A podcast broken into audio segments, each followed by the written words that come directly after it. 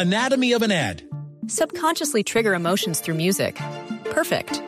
Define an opportunity. Imagine talking to millions of people across the U.S. like I am now. Identify a problem. Creating an audio ad is time consuming. Offer a solution. Utilize cutting edge AI.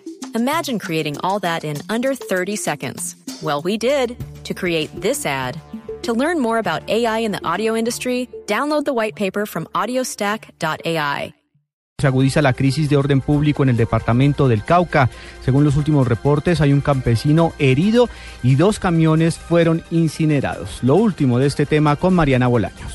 Hola, buenas tardes. Los enfrentamientos se registran en los corregimientos del Mango y Sinaí, zona en las que históricamente han tenido influencia el Frente 60 de las FARC y el Frente Lucho Quintero del ELN. Según confirmó el defensor delegado Mauricio Redondo, los habitantes de la región al parecer se opusieron a las labores de erradicación de cultivos ilícitos, lo que generó la confrontación con la fuerza pública. La situación deja varios heridos, entre ellos un campesino por arma de fuego. El reporte inicial que da el sistema de salud es que es herido por arma de fuego en, en una unidad superior y entonces pues está haciendo digamos como el, como el apoyo en este momento de emergencia y de salud para atender a este campesino. Un camión del ejército y otro particular también fueron incinerados e investigan hostigamientos por parte de grupos armados ilegales. Mariana Bolaños, Blue Radio.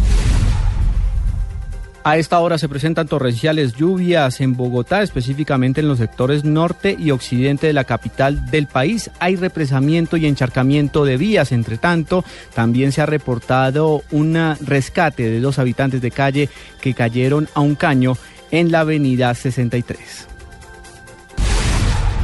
La Fiscalía General de la Nación adelantó 10 diligencias de allanamiento y registro en varios sectores del municipio de Ipiales, en el departamento de Nariño, en conjunto con operación con la Policía Judicial. Allí concretó 12 órdenes de captura en contra de presuntos integrantes de la estructura delincuencial conocida como las del Chorro, dedicadas al tráfico de estupefacientes. En información internacional, Francia propuso al Consejo de Seguridad de las Naciones Unidas que autorice a los países miembros a tomar todas las medidas necesarias para combatir al grupo Estado Islámico que se atribuyó los mortales atentados de París la semana pasada.